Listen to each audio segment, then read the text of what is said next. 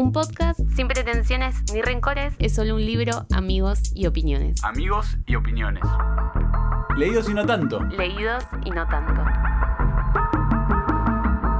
Hoy, las malas. Hola Nacho. Hola, Gu, ¿cómo estás? Muy bien, ¿vos? Bien, acá andamos. ¿Preparado?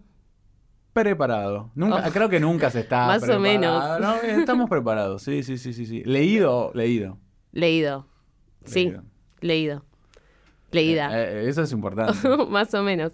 Bueno, hoy nos toca hablar de las malas, pero antes voy a empezar hablando un poco de la autora, ¿te parece? Me recontra parece. Bueno, es eh, una escritora argentina, nació en La Falda, provincia de Córdoba, creo que es la primera cordobesa que tenemos, no sé, no estoy segura, Eh, pero por lo que tengo entendido estudió comunicación social Por, y lo que, también... por lo que tengo entendido. Por, los registros públicos, digamos. Claro, sí, o sea, por... no Ella declara, lo declara, no, lo declara. Es lo que no la conozco, entonces... eh, Pará, no. esto es importante, perdón, no te quiero interrumpir porque esto en verdad Ya lo, ten- empezamos, tipo, lo tenés que decir vos. No, nació en 1982. Ah, nació No, en que 1982. como que me parece que para ubicarnos en edad, generación, está Capaz bueno no quería decir la edad el dato. ella. Pero por acá eso. en la solapa del Ah. libro la puso, así que... Ok, bueno. Eh, estudió comunicación social, eh, también estudió teatro, eh, actuó en películas, protagonizó obras y escribió mucho. Eh, Perdón, para eh, ubicarme, películas eh, o, o algo que haya Hizo- visto, algo, algo que hayamos visto. Sí, Mía. Mía la viste seguro. No creo que no, pero... ¿No? Sí. No, bueno, por ahí sí. Bueno, Dice quizás. 2011. La viuda de Rafael me resuena. Yo vi Mía, por eso hablé Eh, como miniserie, que también actuó. Perfecto. Que me parece que el protagonista era Rafael Ferro, pero no estoy. tampoco estoy, estoy tan seguro. No lo sabemos, a chequear eso. Eh, bueno, nada, sus libros eh, están traducidos a más de 10 idiomas. Datazo. Eso es un Ese. montón. Sí, como es un- una escritora mm, este, que exporta la cultura argentina al mundo. Sí, totalmente. Eh, ganó premios literarios, varios, un montón, que igual para mí es poco. No tiene yo- la orden del caballero, no tiene la orden de... De. No bueno. Es- pero, pero igual nació en 1982. Ella o sea seguro que- no lo va a querer igual, así que Este- no importa. Eh, pero ganó muchos premios literarios, eh, que para mí igual son pocos. Y se quedaron cortos, porque la amo, así que Camila, te mando un Me beso. Ojalá Pará. me escuches. Y hay otro, otro dato interesante, Sí. perdón que me siga metiendo tanto No, por favor. en tu presentación, que es que dice, fue prostituta, mucama por horas y vendedora ambulante, a veces canta en bares, lo cual también me interesaría. Hizo, Eso. viste, canta. ¿Por Nunca la escuché cantar. No, yo tampoco. Podemos ir un día que cante en un bar, que nos avise. Sí, ya Y vamos.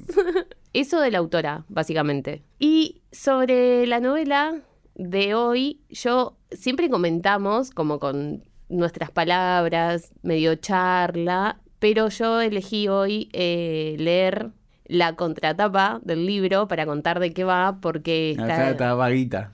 No, no, no, no. Porque está escrita por Juan Ford y Está yo no voy a faltarle el respeto a esas palabras, así que prefiero leer las, las de él, que seguro van a ser mejores que las mías. Eh, así que si querés te cuento de qué va la novela. Por favor. Cuando llegó a Córdoba Capital para estudiar en la universidad, Camila fue una noche muerta de miedo a espiar a las travestis del Parque Sarmiento y encontró ahí su primer lugar de pertenencia en el mundo. Las Malas es un rito de iniciación a un cuento de hadas y a la vez de terror, un retrato de grupo, un manifiesto explosivo, una visita guiada a la imaginación de la autora y una crónica distinta de todas. En su ADN convergen las dos facetas trans que repelen más y aterran a una buena sociedad. La furia travesti por un lado y la fiesta de ser travesti por otro. Las malas es esa clase de libro que cuando terminamos de leer queremos que el mundo entero lo lea. Bien, contundente. Entonces, sí. Le cambiaste unas palabras a Juan Form igual. Quiero ¿Ah, sí? decir, o sea, por si no. O sea, que- Es que no lo leí del libro, perdón. No, bueno, no, no, no, está no. bien, está igual la base está, digamos, eso es lo que eh, Esto es internet. Eso es lo que dice, no, porque por ahí después la gente dice que por el por un lado, por el otro. no, eh, bueno, no. no, no, No, no, con todos no, respetos a la memoria de Juan, pero no, no, no. Mm, Bien, es todo esto del libro. Para mí hay... Arrancamos. Sí, no sé por dónde querés arrancar. Creo que hoy lo tenés, tenés que guiar vos, tenés que hacerte cargo de como que es uno de tus libros favoritos. Es uno de mis libros favoritos, sí. Eh, yo creo que hay como un tema puntual que hay que aclarar de entrada para las, los o la- las que no lo leyeron, que es eh, esta cuestión de que tiene un eh, condimento de realismo mágico, como lo aclaramos en Cometierra también, para por ahí los que, los que no gustan tanto, que no sea una sorpresa tampoco. Eh, pero bueno, nadie mejor que vos que No. no, le gusta esto No, a mí no me como gusta para tanto, pe- opinar y decir Pero creo que hay que... mm, no sé si hay que dejar de aclararlo, pero es como que tampoco está bueno... eh, no es spoiler. No, no es por spoilear, es como que yo estaba esperando más también. Ay, vos siempre Bueno, cinco para el peso, flaco. Bueno, pero era como vos me dijiste, mirá, que me hiciste la advertencia y yo estaba como digo, bueno, en cualquier momento aparecen fantasmas, aparece... No bueno, igual así. perdón que sea tan básico, sí. este, y la verdad que hay un, hay un componente que está, creo que está muy bien, muy bien trabajado, como que, que sofistica la obra literaria Sí, de la autora, eh, ese componente. Sí, yo no soy súper fan, pero igual también me parece que eh, te lleva a lo simbólico también, digamos, como que hay distintas formas de entender, de entender, de entender ese componente cuando vas leyendo el texto, ¿no? Si es como, como casi una metáfora gigante o si en verdad es lo que te está queriendo Pero- decir. a la vez, cuando lo leíste, no te determinó ese factor. No. O sea, no hizo que vos digas, bueno, no sigo leyendo o sigo No, leyendo. Y tampoco es que, eh, que le quita verosimilitud a una historia, digamos. O sea, o sea, sí por un lado, pero no, porque digamos, la historia es tan potente que esto parece una forma más de, o por lo menos para mí era como, bueno, es una forma más de narrarla, es una forma más de contar algo. No influye de tal manera, digamos, como para decir, lo dejo de leer o no me gusta o esto es fantasía total. No, totalmente. No pasa. Em, y como que todo fluye también, ¿no? Como que todo va, como que es una historia que va fluyendo, es como que está, está presente justamente esto, ¿no? Desde, se cruza mucho con, con su infancia, Sí. también por momentos, entonces es eh, la historia de ella eh, desde chica, su familia, el rechazo a, a, su, a su elección sexual, a su elección de vida desde, desde muy chica y cómo eso la va marcando y en distintos pasajes y en distintas cosas que van que le van sucediendo a lo largo de la infancia y todo eso se va entremezclando con, con esta chica de, no sé, 17, 18 años que viene del pueblo a la ciudad, a Córdoba capital. Eso, nos saca de Buenos Aires. Eso también está, es interesante, la verdad. Sí. Este, nos sitúa en otro, en otro espacio. Y, mm, Y también como esta situación de esta chica de 18 años que llega a Córdoba capital, pero a la vez también como con la carga de, de, de toda esa amenaza constante de que lo que ella desea o quiere ser siempre se ve como amenazado por algo. Primero cuando es, un niño por el padre, hasta que es adolescente, que se empieza a dar cuenta que la sociedad también eh, ejerce cierto rechazo, eh, hasta que llega a Córdoba Capital y se da cuenta que tiene que empezar a buscar como... O no sé si se da cuenta que tiene que empezar a buscar y, o directamente tipo lo, lo encuentra y se da cuenta ahí como esta cierta comunidad de decir, bueno, yo, hay más gente eh, que está en esta situación o, o que, me, que me comprende o, o que me ve realmente. Porque ella habla mucho de eso también, de, de la posibilidad de que el otro te vea realmente Sí. y dejar de ser como invisible o transparente, creo que es la palabra que, que usa mucho ella en el libro. Eh, entonces me parece que ahí empieza la novela como marcando toda esta situación de yo encontré cierta comunidad, cierto acompañamiento, cierto respaldo y también esa sensación de soledad absoluta que siento desde que soy muy chica empieza a menguar, si se quiere, porque hay hay más gente que me acepte y que me ve en ese sentido. Y me parece que eso está bueno como un principio. Sí, y de rechazo, Que- o sea, de rechazo, es como de rechazo y al mismo tiempo es como esto que le decía al padre desde que era muy pequeña. eh, básicamente, eh, digo, no, no, no, no, no textual, pero era como algo así, como, bueno, si vos seguís así vas a terminar, eh, lo, lo único que te queda es este. Este, Sí, ser puta, ser chupar puta, pijas. trabajar de chupar pijas y vas a terminar con sífilis con orrea tirada en una zanja. Sea, Básicamente. y bueno, y en definitiva, digo, no es exactamente lo que le pasa, pero que sí termina, eh, digamos, termina eh, trabajando como, como prostituta, o sea, termina también en el, en el trabajo sexual y ahí se forma como, como toda una comunidad que excede ampliamente eh, el trabajo sexual, sino como el trabajo sexual como hasta una predestinación o el lugar en el que la sociedad eh, pone a las mujeres trans, sobre todo en esta época. Y Digo, también, eh, el lugar, no solamente ese, porque es mucho más complejo, pero em, digo, mucho más complejo en términos simbólicos, no es el trabajo sexual solamente, es un montón de, de- de- es como una identidad catalizadora de un montón de rechazos, de un montón de, de, de violencias y al mismo tiempo de goces, ¿no? Y de placer. y de deseo. y de deseo. Em, Y, también desde dónde se relata o desde dónde se cuenta eso, que me parece que es un lugar súper importante de decir, bueno, yo estoy decidida a contar o a relatar esto de una determinada manera para que básicamente se conozca, más que como una cuestión de plantearlo como una problemática que si bien obviamente es un contexto eh, muy difícil, es una novela del año 2019 que quizás eh, todavía era más difícil que hoy hablar de eso.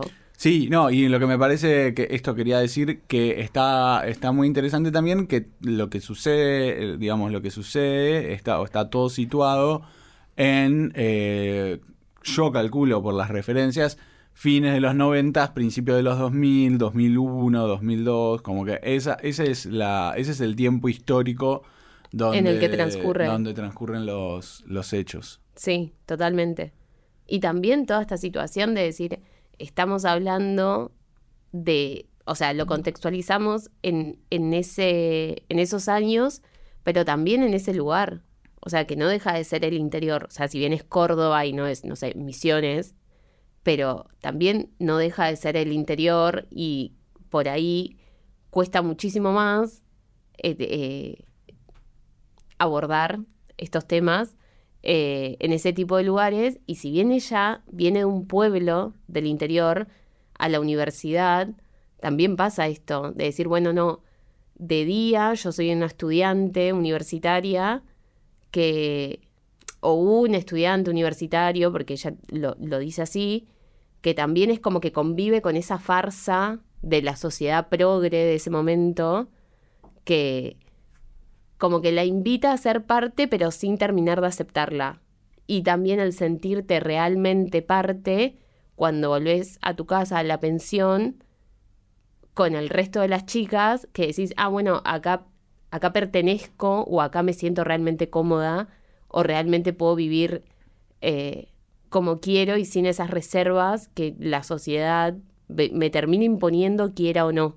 Sí, ahí, y ahí es el lugar o el espacio donde hay familia, donde hay manada. Hay pertenencia. Y hay pertenencia, y eso eh, me parece como que es un buen tema eh, que está presente todo el tiempo, y además que te lleva a pensar por ahí, ¿no? Como esta idea de los vínculos, a veces cuando, cuando uno da por supuesto que por ser padre o por ser madre, o alguien por ser tu padre o por ser tu madre, eh, o cualquier otra persona por ser padre, por ser madre, eh, hermano, etcétera, necesariamente eso tiene que estar atado a determinado rol o a cariño o a Sí, y que y que lamentablemente o no sé, como digo que, que, que no existen todos los, todos esos vínculos idealizados de la forma en las que están idealizados, sino que, que las personas a veces simplemente por ahí no quieren o no les o no les sale querer o no mm, este O no, por ahí también, viste, se piensa o quieren siempre- distinto y entonces no es que existe como eh, solamente el modelo de eh, los padres que quieren a los hijos, que aman a los hijos, eh, eh, que se preocupan por los hijos, sino que existen como existen tanto, tantos vínculos posibles como personas y que no necesariamente tienen que estar definidos por el rol madre, padre, etcétera, y como bueno, está bien sacarse un poco ese corset. No, acá es como que ella casi a la familia, o por lo menos al padre, no lo quiere, digamos, no, no, no, no siente una, gran, digamos, un gran aprecio. Más bien te diría eh, todo lo contrario. Y la familia a veces está, está en otro, está en otro lado. Sí, totalmente. También liberar un poco eso de como estipularlo como una respuesta segura de que la familia es como el, lugar de contención o de aceptación, que quizás no pasa a veces, y está bien, y está bien eh, buscar en otro lado, a eso me refiero. O sea, poder armar eh, tu familia o tu contención en otro lugar si donde realmente eh, se supone, entre comillas, que tiene que estar, no está. Entonces me parece que eso está bueno también plasmarlo, porque te lleva a eso, te lleva a, a pensar de que, bueno, no, no se termina todo porque hay un padre que no acepta o una madre que no acepta. O sea, como que es mucho más amplio y hay muchas más posibilidades eh, en, ese sentido de poder ir a otros lugares. Sí, y después lo que está bueno es que te va llevando, eh, es un poco, no sé si caótica es la palabra, pero te va llevando por muchas situaciones muy distintas, ¿no? Entonces, al, al, mismo tiempo que lo vas leyendo y que vas entrando en esta infancia, que vas entrando en esta, en esta iniciación y en esta nueva familia y en la manada, eh, bueno, vas, va, va, vas recorriendo como todo lo que, todo lo que pasa en, sobre todo en donde viven todas juntas, pero lo que pasa también eh, en el lugar donde se, donde digamos van a, a, trabajar a la noche, que es como el Parque, Parque Sarmiento, Sarmiento, me sale em, eh, ahí en Córdoba, que también es como un espacio donde suceden un montón de cuestiones y después también te lleva o transitas todos los encuentros con los, con los distintos clientes, digamos, o prostituyentes, depende cómo, eh, cómo cada uno lo, elija decirlo o elija pensarlo. Eh, y ahí también, como bueno, es como una montaña rusa de, de, emociones, de, de, riesgos, de vivencias este, y de violencias. Sí, también algo puntual eh, es que a medida que avanzás en el libro, una presencia muy fuerte siempre es el vínculo, la relación que se tiene, por ejemplo, con, con la policía. Sí. ¿No? Más allá de, de los clientes, o esta cosa también de, de, ese temor constante o de esa figura que está como sí, eso me lo, omnipresente constantemente. Me lo anoté como me parece que lo que tiene muy interesante digamos la forma en la que en la que escribe Camila es que todo eso está presente, o sea, todas las, todas las posibles violencias, el rol de la policía, eh, el rechazo de, de, la gente, del resto de la sociedad, de los vecinos, pero está contado de una forma tan natural. O sea, Sí. o que... mm, Que no va el golpe bajo. Sí, que no, eso, que no, como que no va el golpe bajo. Sí, tal cual.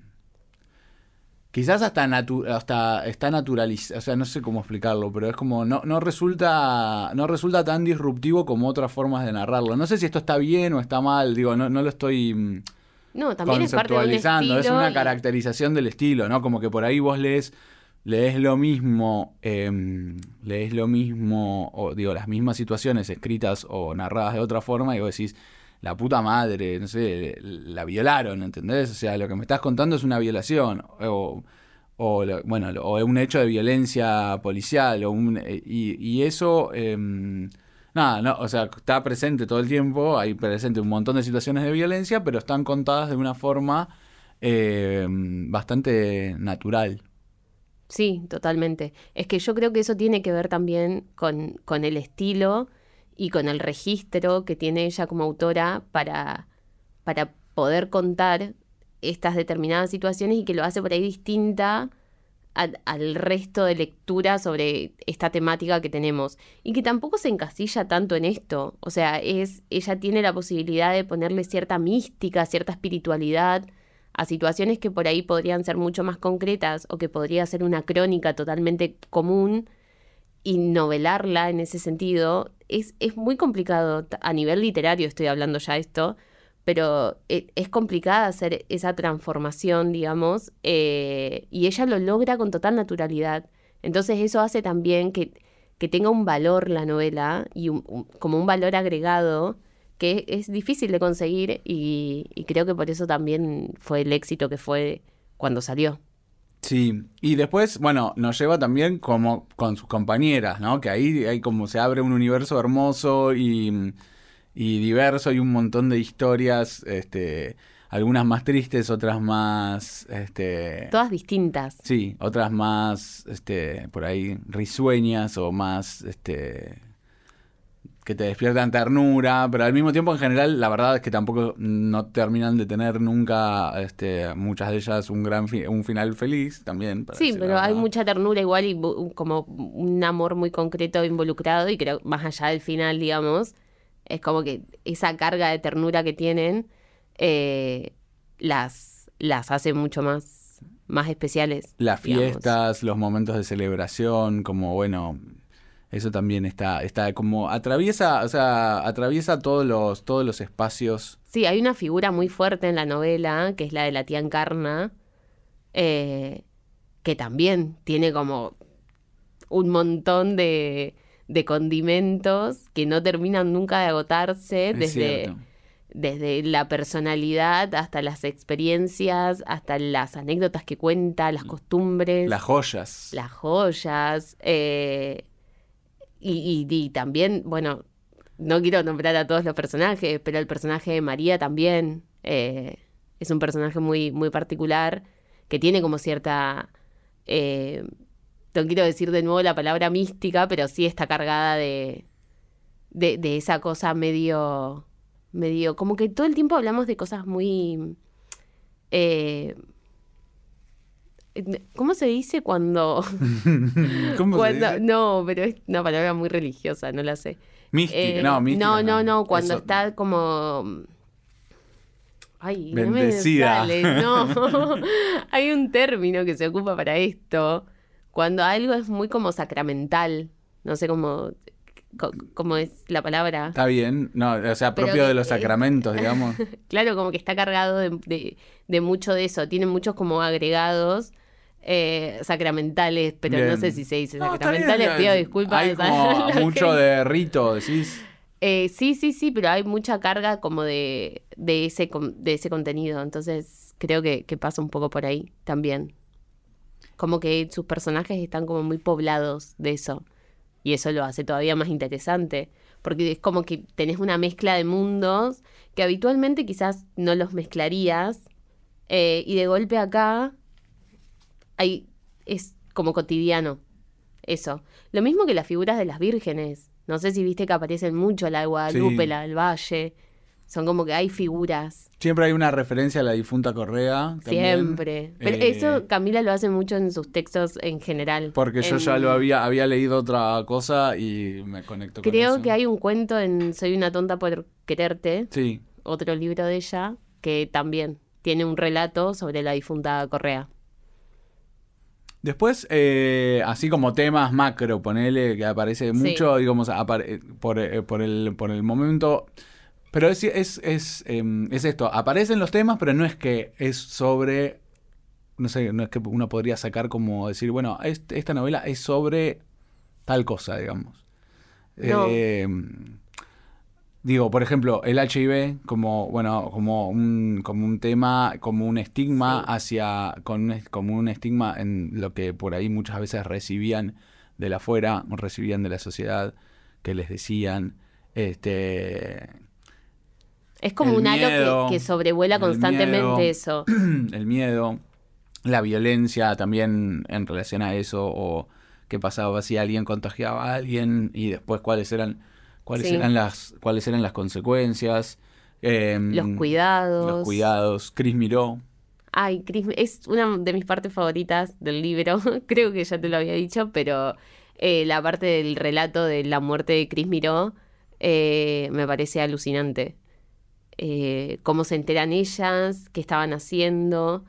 Bueno, si contamos qué estaban haciendo, igual es como, uh, es como un factor determinante, pero eh, me parece que está muy, muy bien na- narrado eso, como, como se plantea y la figura también de Cris Miró, ¿no? En, en esta pensión eh, llena de, de trabas de golpe que ven, están viendo la novela y de golpe arranca el noticiero y se enteran eh, de la muerte de, de su Evita, como le dice Ah, ella. está, sí, es cierto que le dicen eso. Eso Sí. es eh, muy interesante porque además como, digamos, era como la primera, la primera chica trans así tan pública, ¿no? Sí, O tan, tan notoria, tan Es que- famosa. Y, mm, y bueno, esa época era, era todavía muy jodida, entonces como que estaban realmente eh, sujetas a mucha violencia, mucha discriminación, todo lo que, no, no sé si lo que ya sabemos, pero quizás lo- ya lo hemos hablado, eh, a veces uno no quiere ser redundante, ¿no? Pero digo, todo esto está presente, la, expulsión de la familia, eh, la imposibilidad de conseguir un laburo, eh, la violencia permanente, eh, la droga, etcétera, que, que que está relacionada íntimamente con la noche, con los prostituyentes.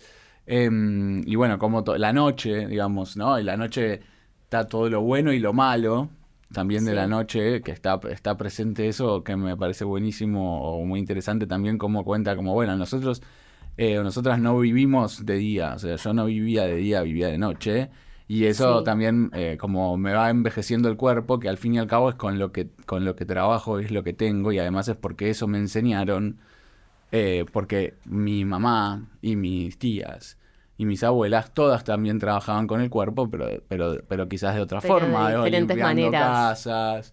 pero el eh, cuerpo siempre como herramienta, sí. como, como esta cosa de, bueno, esto es lo que, me, lo que me sirve para comer y para mantenerme viva, pero a la vez el cuerpo eh, en la noche, que es, e- ella lo plantea en un momento creo como que, como que dice, eh, a la noche se ven cosas que nadie ni siquiera se imagina. O sea, en el momento en el que todo el mundo está, está o dormido o, o preparándose para el día siguiente, nosotras estamos empezando a vivir.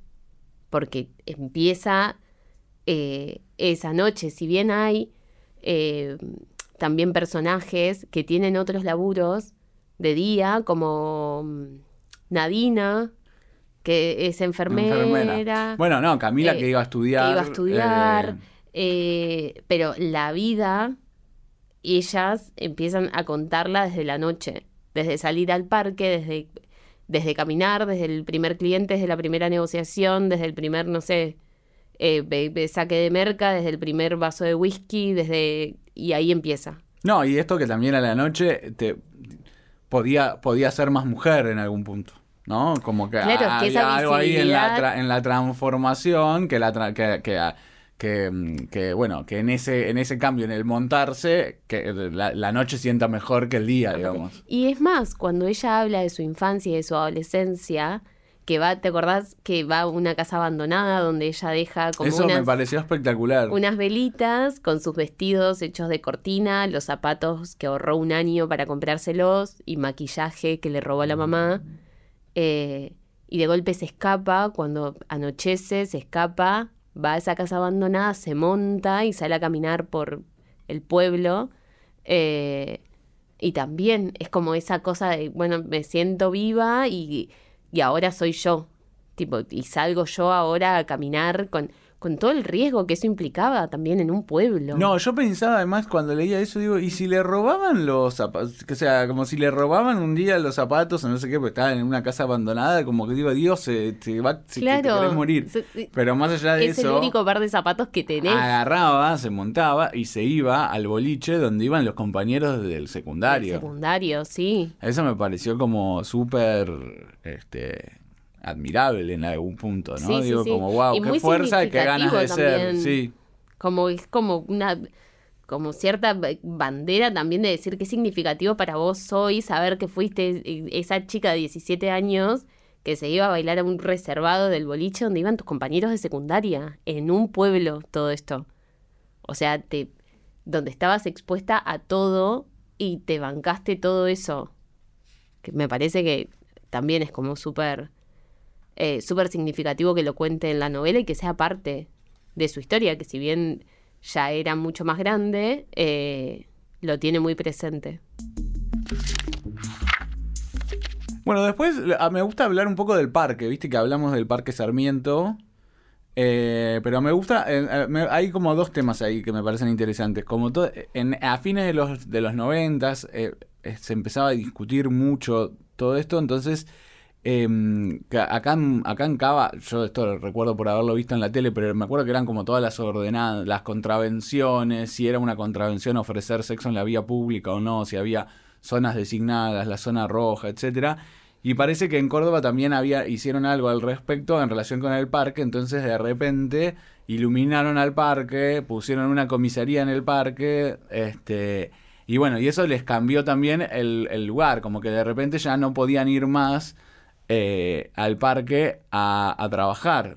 Sí. Y eso las, des- las desarticuló, entre otras cosas, eh, también como grupo, más, más la vida y, y, y- y- y también cierto acoso por parte de los vecinos y, y, y- y otros, y otros temas, ¿no? Pero digo, como ahí, bueno, le, le sacan eh, ese espacio público y ese espacio Es que como estar buscando constantemente un lugar para volver a donde- germinar. ¿me Claro, donde te encontrás. Entonces, cuando te sacan los lugares donde te encontrás con los otros y cuando ya no te podés encontrar con los otros tan fácilmente, bueno, es mucho más difícil organizarse, es mucho más difícil estar bien en, en algún punto eh, y cuidarse y protegerse. Y, y después también esto, como esto a modo este, ya más este, jocoso, entre comillas, es como, bueno, que en, to- en todos lados, al fin y al cabo, existen como ciertos lugares donde la gente va a coger en auto. Sí, en todos. Este, que yo pensaba que... No, Era yo- algo de Mar no, del yo Plata. no es que no, es que tipo, pensaba "Ay, que- esto pasaba solo acá. No, no es que pensaba que pasaba solo allá, pero pensaba que, como le decían Villa Cariño, pensaba que como que era una denominación local, pero después entendí que Ah. no, como que en todos lados le dicen Villa Cariño. Claro, hay una Villa Cariño en Eh, todos eh, lados. En cada, sí. en cada, no sé, en cada Sí, en ciudad. cada ciudad creo que hay. Sí. Y esto del sexo en el auto, que es como muy de... O De sea, trampa. no, sí, de adolescentes también, como que por ahí a veces cuando uno es más chico, no sé, no vas a un telo, no sé. No, vas. O por ahí es como que no necesariamente, como que todo es más, por ahí Sí, no para es... mí es tipo de trampa, o- adolescente. O, es más chape, no sé qué, y después, bueno, si deriva en otra cosa, deriva en otra cosa, y bueno, ya como que te toqueteas, te Claro, manoseas y ahí como si pinta, pinta. Sí, claro, sí exacto. puede ser. Y después de trampa, y trampa seguro, decís, vos. esto. Sí, para mí sí. Y prostitución, un Y poco, digamos, prostitución. o sea, así como... Y bueno, un poco de cruising o una cosa así, como de ahí, que acá Sí. cuentan que también ahí como que iba la gente en el auto de Levante, por ahí picaba algo y se iban al auto. También pasaba eso. Hablando de cosas eh, medio jocosas, eh, tengo un dato para Por vos, favor. si te interesa. Me recontra interesa.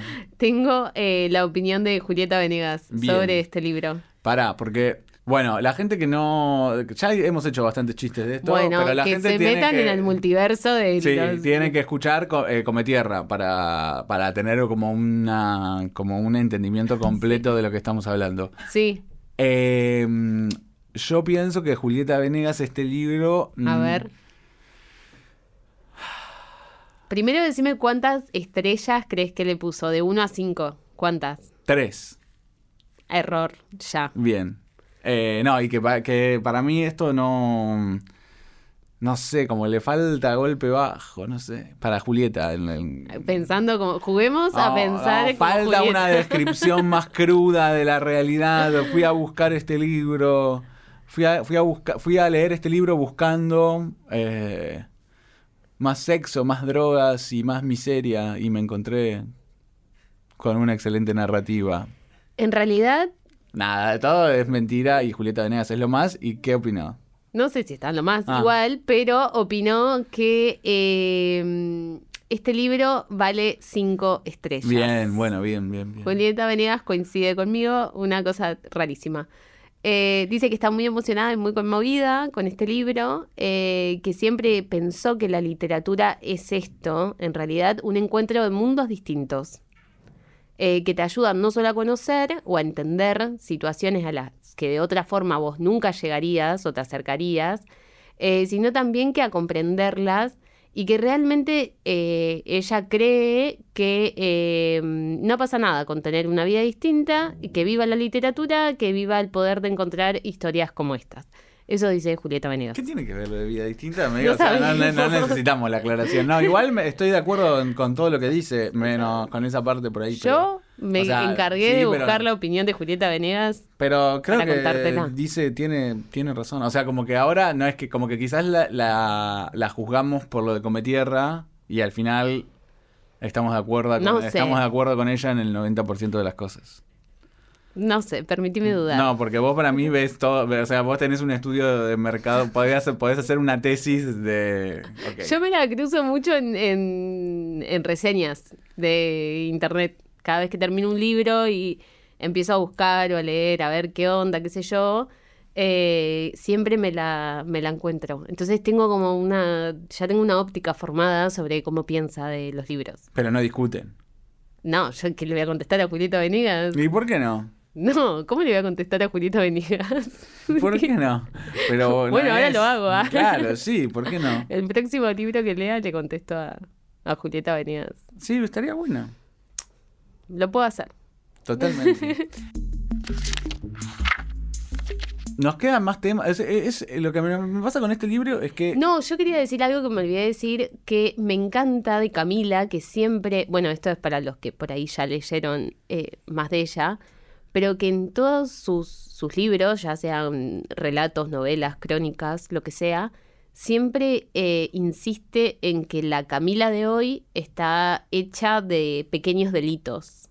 Y eso me encanta porque es como que se reconoce en cosas desde que era una niña eh, hasta la adultez, en estas cosas de decir, no me dejan otra opción que tener que robarle a mi mamá mi primer labial, no me dejan otra opción que tener que negociar con la cana tal cosa, no me dejan otra opción que tener que coimear a alguien. Entonces es como, para que yo me sienta hoy realmente bien como me siento, estoy hecha de un montón de delitos. Entonces, como, ojo desde qué posición nos ponemos a juzgar eh, cómo cada uno llegó a, determinados lugares que quiso desde la infancia. Y eso me, me- me gusta, que siempre lo marca en todos sus, sus libros. No, y además es una buena. mm, o Podés sea, ponerte técnico si querés y decirme No, no, no me voy a poner técnico. Lo que digo es que eh, probablemente todas las personas están compuestas. en Esto no es apología. En algún, no, en alguna otra medida de pequeños delitos, porque hay un montón de cuestiones Pero que me- son me parece muy poético contarlo así. Naturalizadas también. en- o sea, no, está súper poético esto, pero lo que digo es, no todo el mundo hace la hace como se lee a sí mismo de esa forma, por más de que por ahí está compuesta de muchos más delitos o, de, o, de, o- o de no solamente pequeños delitos. Y que todos de sabemos. chica- Claro, y entonces es como, nada, una gran hipocresía todo. Eh, Bueno, y en pero ese por eso sentido, ese, ese- esa cuestión tan, tan sincera con una misma me parece que está buenísimo que ella siempre lo aclare o al final o en el medio siempre de alguno de sus de sus textos siempre lo dice que se acuerden de que de que está de que está hecha de, de muchos delitos. Sí, es, está, está Es una y- buena forma es una de- buena de forma. definirse. Y, se, mm, y nada, tiene correlación con eso, con algo que, que me quedó también, que era eh, hablar del destino programado, ¿no? Como que Mm, tenían, como que, como, lo- digamos, las chicas trans tenían tienen un destino programado, más en este momento tenían un destino, un destino programado, eh, y bueno, en ese destino programado también están los, están, es, digamos, están los mini delitos, y en ese destino programado estaba el tener que, el, tener em, que ejercer el trabajo sexual, y en ese destino programado estaba eh, tener que convivir con el rechazo de los demás, o tener que estar sujeta a riesgos, o tener que o tener estar, esta capacidad de volverte eh, invisible Que de sea más, más probable que tengas una ATS, no sé, como esto, que, y es lo que le decían desde chica, Sí, ¿no? Y bueno, lo interesante de, de construir nuevos destinos y de que, de que esos destinos ya no, no, no, no estén más programados. tal cual, que sea posible otra cosa. ¿Te emocionaste? Sí, ay, me gusta mucho este libro. Pero, pero sí, me parece que es una autora que vale la pena, vale la pena leer. ¿Vos? ¿Qué Eh, Yo recomiendo, estoy de acuerdo. Eh, lo que me pasó con este libro es que veníamos como de cosas muy jocosas, quizás. Sí. O no sé si jocosas, pero como que veníamos. Claro, como- no veníamos re arriba bueno, igual, jocosas tipo, no, porque- estábamos hablando No, de- pero ponele. em, hasta el Nieri le metimos como más. Como que nos, nos tiró como. que era súper triste igual. Nos tiró como más temitas, no sé qué. Acá como que me costó. Como es una crónica que va pasando por tantos.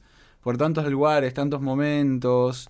Me Sí. costó como encontrar eso, como encontrarle, como encontrarle la vuelta de, de una conversación corta quizás, ¿no? Como pues, sí, si es como que te dan ganas, viste, de decir, bueno, no, esto Sí. estoy para hablarlo. Sí, o hay como muchos temas eh, que te despiertan serios, no sé si serios, pero que tienen que ver con... Y a la vez cuesta mucho porque son temas que por ahí no querés hablarlos al con la, pasar. no, claro, con la violencia, con la marginación, con la elección Como sexual, no sé, con la, con la primera vez. Viste que hay algo también que coincide con Nieri en esto, que me llamó la atención ahora que lo- los leí continuados, digamos, porque anteriormente como que había mucho tiempo de, de entre uno y otro, que es como esta cosa de, de la prohibición al llanto constantemente por parte de Ah, los sí, padres, Sí, como esta cosa de llorar en silencio, llorar a escondidas, llorar eh, lejos, eh, porque no lloran los hombres, lloran las mujeres, y porque si sos llorás sos puto, y porque toda esta cosa que si vos te pones a pensar o lo lees no seas trolo, man, pero no, igual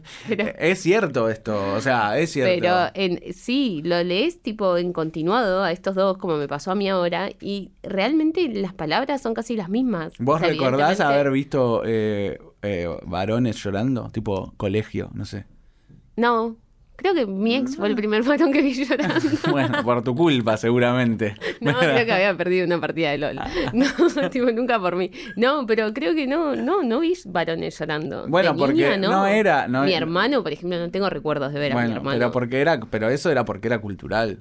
Sí, obvio, más vale. Yo lloraba, yo lloraba. Pero no, pero no, sin problema igual, como que me parecía que estaba bien. Pero no había tampoco Si esta previsión sentía. de O sea, Ignacio no, puede llorar. No, no te larga. Bueno, no sé, no sé si tanto, pero no, no era. Igual si lloraba porque, no sé, porque me por algún sentimiento. No era que tipo, va- vas a llorar en el colegio porque te peleaste con un amiguito. Claro. Porque ahí ya sí, como son muy trolo, digamos. y varones, No, no, no, se podía, pero posta. Pero Bueno. eso es tremendo porque es como que por ahí les pasaban, pasaban cosas graves en el Nieri o acá, como, o sea, obvio que, que cualquier persona lloraría, no importa si es un hombre o una mujer, pero como que les, por ser hombre, les está vedado llorar. sí. Que Nacha. Guevara tiene como toda una tesis, pero bueno, ya vamos a entrar en... Sí, no no, no, sobre, no sobre el llanto solamente, pero ella ha explicado alguna vez como que todos estos roles eh, impuestos, nada, igual no es nada que no haya explicado el feminismo probablemente. claro, tipo, No, pero digo como que todos estos roles... Bien Nacha igual que eh, lo sí. explicó en su momento. No, pero lo- porque yo la vi una vez en Intrusos y lo explicó bastante bien, eh, entendible, como que todos estos roles impuestos de ser el que tiene que mantener, de ser el proveedor, de ser el tipo que no puede llorar, que no puede expresar sus emociones, etcétera, Sí. le han hecho mucho daño también a los hombres. Obviamente, sí. Eh, o sea, digo, más allá de que obviamente también como toda esa construcción sirve para, para Pero la también- opresión. Pero también hay una que- construcción de eso de el hombre que tiene permitido llorar por fútbol, por ejemplo, que también en mi casa pasaba mucho. Ah, eso me parece un horror. digo, O sea, no un horror, pero Eh. No, como que pero solamente como- podés llorar si pierde podés- boca, digamos. sea, No. Si ganás algo. Ah, ah, pero de alegría. Claro, pero eso, como ese llanto solapado Pero de ahí, algo. ¿sabés Pero siempre que- por eso fútbol, es- por ganar o perder, pero por fútbol. Pero esa gente, yo no quiero decir nada, no quiero meter con tu familia, que los quiero mucho y los conozco además. Pero para mí cuando te lloran porque ganaron el, no sé, ganaron la Libertadora, aprovechan y lloran por 50.000 cosas más también. Ah, puede ser. O lo sí. mismo si es porque per- si es porque mucho. perdiste. No, porque si ganaste es un llanto lindo de alegría. Pero Sí. el tema es que claro, si ya sí te van a prohibir hasta porque acá es por tristeza, pero si te van a prohibir llorar por alegría, pero igual sí era era es, no sé si cómo será hoy. Pero era culturalmente, era llorar en general. O sea, como que si llorás por alegría también. Y llorar, o por porque te- ejemplo- una peli, o sensible. no, y sí, pero no, está, no estaba permitido. ¿Cómo no? Culturalmente, Con una película no. podés llorar. No, ya sé, yo sí. El yo chabón no un puede llorar por un- llorar. Yo siempre. No, bueno, pero no sí, hablo yo de- soy como si querés llorar, llorar y siempre que quise llorar, lloré y no me importó Bueno, mucho. amigo, pero vos porque sos, sos una persona No, muy no elevada eso, porque es espiritualmente. como uno se tiene, todo lo que entra tiene que salir. Pero, pero vos porque te crió Moria. No, no. Pero no, a lo que voy es que el, el chabón puede llorar por una película, ¿o no? Sí, para mí hoy en el siglo XXI sí. No, pero esto- en, en el siglo XX, en 1995, vos estabas Claro. en el colegio mirando una mirando el Rey León. mm, o sea, no, no sé si podés Qué llorar con el, que llora por el Rey León, me parece Trolo. que. Sí, y sí, creo que en ese momento sí, posta. Ay, no, qué feo. y no, por no lo eso pensé también así. así. así estamos, por eso Y- estamos y mejor. llorar, también. por ejemplo, en la facultad o en el laburo, no, tampoco. Yo nunca vi un compañero de laburo llorar. Por ejemplo, compañeras sí a todas. Es que hay algo acá que también aparece presente en este libro tangencialmente, ya que nos fuimos de las ramas, pero que tiene que ver que es como que el chabón siempre está en la violencia. Sí. Entonces, como que la respuesta es quererse cagar a trompadas por ahí. o- o- no es eh, tipo llorar. Pero porque es una, pero para mí es es una el cuestión golpe cultural. vez de pero la está- lágrima. Sí, pero mal. pa- Para mí puedes hacer. Mal direccionado, o obviamente, Puedes hacer sí. las dos cosas también a veces, porque puedes estar recaliente y tener ganas de cagar a trompadas a alguien, pero también puedes llorar cuando tenés que llorar. Sí, obvio, más vale, Pero no, sí. pa- Estamos a favor de llorar acá. Sí, eh, yo he visto gente llorar. Yo he, llo- eh, yo he llorado alguna vez. eh, no, en la facultad no, no recuerdo. Mm. Eh, en el trabajo he llorado una vez. No, Sí. bueno, yo también lloraría. No, pero una sola vez, pero porque me, me desilusionó puntualmente una persona, como que me hizo algo que me generó como un daño. Ah, tipo. ¿no fue tu jefe que te vino a cagar a No, puteadas y ahí lloraste? No, no, no, mi- no, no, no. Ah, no, yo con discusiones. Jefe, jefa, podría ser, pero no, no, no. No, bueno, sí, jefe. No, no con discusiones, no, no, no, no, sino como, sí, como algo, sí, una discusión, pero que no, el, el punto no era laboral, era como la desilusión Claro, personal. personal. como de traición, como si fuera que te Mucho caga a un- tu pareja, digamos, algo así, Sí, como sí, que sí, vos tenés esa- una, esa- una buena de- relación de confianza con alguien y de repente te viene a tratar feo. mal cuando te trataba bien todo el tiempo No, no, y a decirte como Voy a llorar yo. me estás cagando, no sé qué, y como, como tenés eh, en un lugar medio conflictivo que tenés pocos aliados por ahí, Sí, y como una de las únicas personas con las que contaste hace eso, y nada, igual es como uno tiene que desahogar y después sigue para adelante, ya está. yo una vez lloré en un kiosco. Eso me gusta, me divierte. Sí. Pero por algo y puntual. No, porque no había un chocolate que yo había ido a buscar y me largué a llorar en el kiosco y me terminó consolando el kiosquero. Obviamente yo estaba llorando por Bueno, otras cosas. Claro, eso te quería decir. Eso es como la del fútbol, ¿entendés? Pero me, me salió en el kiosco. ¿Qué cho- ¿Por qué chocolate? Y me- no, yo estaba buscando un- el, el Milka Oreo, pero el Pause, tipo No- que es tipo Ah, oblea. eh, sí. Ese, Que pero viene venía, como con la cremita. sí, venía caminando pensando en eso, llegó al kiosco muy tarde a la madrugada ya, eh, y era el único kiosco abierto, no lo conseguí, me largué a llorar en el kiosco. Eh, Viste que a la madrugada los kioscos cierran. Sí, la- sí. Bueno, el chabón me abre porque yo no paraba de llorar, o sea, era como una angustia muy grande que tenía. Y me hace pasar y tipo me consuela, qué sé yo, como que me dice, me vio mal, o sea, no sé, habré tenido como un ataque de angustia muy fuerte. Yo le decía que era por el chocolate, igual no sé qué me habrá pasado, no sabes. Estaba bueno el kiosquero, aunque sea. no me acuerdo. Estaba, pero- estaba mal en serio. Estaba muy mal posta. Y me largué a llorar ahí, tipo, y me dijo, bueno, no pasa nada, qué sé yo, un alfajor o algo, no sé qué me decía. Me terminé llevando un alfajor. Bueno. Yo- sí, no, está, está bien. Pero son situaciones que por ahí te, te, Sí. te desbordan. Sí, yo recomiendo llorar. O sea, tampoco te también, podés- obvio. tampoco podés, o sea, pero recomiendo, no, bueno, Vivir sí, llorando, vivir llorando, podés. no, es medio una paja, pero pero expresar los sentimientos, como conectarse Sí, con los sentimientos y expresarlos. Igual a mí lo que me pasa particularmente es que como ahora hace bastante, ahora lloro bastante menos que en otras etapas de mi vida probablemente. Pero porque estoy menos expuesto, creo, a, sensi a, a- a, no sé, a estímulos eh, que me generan Sí, sensibilidad, cuestiones- eh, alta sensibilidad. Pero. Bien por vos. eh, Como lo, lo divertido es que, viste, yo soy el tipo de persona que si voy a. O sea, no lo puedo parar. No, lo que me pasó a mí. ¿Entendés? O sea, no, como que si empiezo, no sé, como una canción o algo, aunque sea una película, como que no es como que, ay, se me No. cae una lágrima y puedo como controlar el impulso, sino como que... No, ya o está, lo doy todo, Es una catarata, digamos. Una vez que, que se cayó, no es que puedo hacer Así como, viste, como te limpias una lagrimita en el ojo, que hay gente que es más fría y calculadora con eso, ¿no? o que se reprime más. Ay, no, pero esa gente, es, aparte, es muy elegante para llorar, porque yo no puedo llorar así, tipo secándome la lagrimita. No, no, no, es con todo y con mocos también. Porque aunque vos no tengas mocos, salen en algún momento eh, si lo haces con fuerza y con ganas. Sí, totalmente. Es que para llorar hay que llorar con mocos, si no, no llores. Totalmente. Bueno, eh, ¿saben qué? Léanse este libro.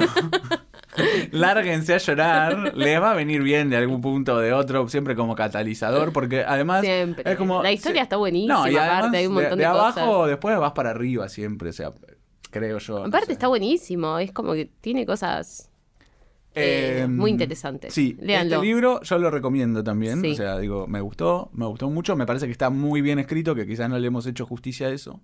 Por eso también tuvimos que, ser tan serios también, porque probablemente de los que hablamos hasta ahora, debe ser el libro mm, que está mejor escrito, que tiene como mejor prosa. Es, el libro que está mejor escrito. Eh, Así que bueno, Camila, querenos igual, pero... Sí, disculpanos, disculpanos por este podcast. Muy espectacular como para que nosotros podamos Estuvo muy buena. comentarla. Eh, ¿La quiero leer en otro idioma? O sea, igual tampoco es que sea otro, sí, tantos otros idiomas, pero ponele, me, da intriga a ver cómo será, cómo está esto traducido al inglés. Bueno, pero bilingüe. Este, sí, eso lo podemos leer, pero bueno, está, está, está muy Podés hacerlo. Em, así que eh, desde mi medio punto de vista me parece un libro súper recomendable. No, bien, no tan pasatista quizás, no es un libro pasatista. Sí. Eh, pero tampoco es un libro pesado, no sé cómo que se fluye. Es un libro que hay que leerlo, así que vayan a leerlo si no lo leyeron. Y opinen, comenten. Opinen, comenten, cuéntenos. Y eh, bueno, para el próximo episodio. Y para el próximo episodio tenés que elegir vos. Siempre tenés que elegir vos. No, pero ¿qué, vamos a hacer para el próximo episodio? Yo opino sí, que vamos por eh, uno más relajado, más divertido. Tengo dos opciones. Bueno, a ver. Para darte. No. Pero el tema es, si me, dame dos opciones, el tema es si después nos escucha y la gente... Bueno, no importa, igual lo vamos a hacer a los dos No, pero decidilo ahora. No, está bien, yo lo decido ahora. Ah, eh, creo que tengo una sola opción, bueno, me la otra. Tenés una sola opción. Eh, uno es Clar. ¿Qué te parece? Tipo, los 14 cuadernos. Sí. Droguita, tigre, Estoy cositas. De sí, sí, me divierte. Eh, estigmatización de los veganos, porque, va por ahí un poco. O sea, no es que no yo no opino para nada de eso, todo lo contrario, más bien, pero es como es un buen resumen. Sí, tal cual.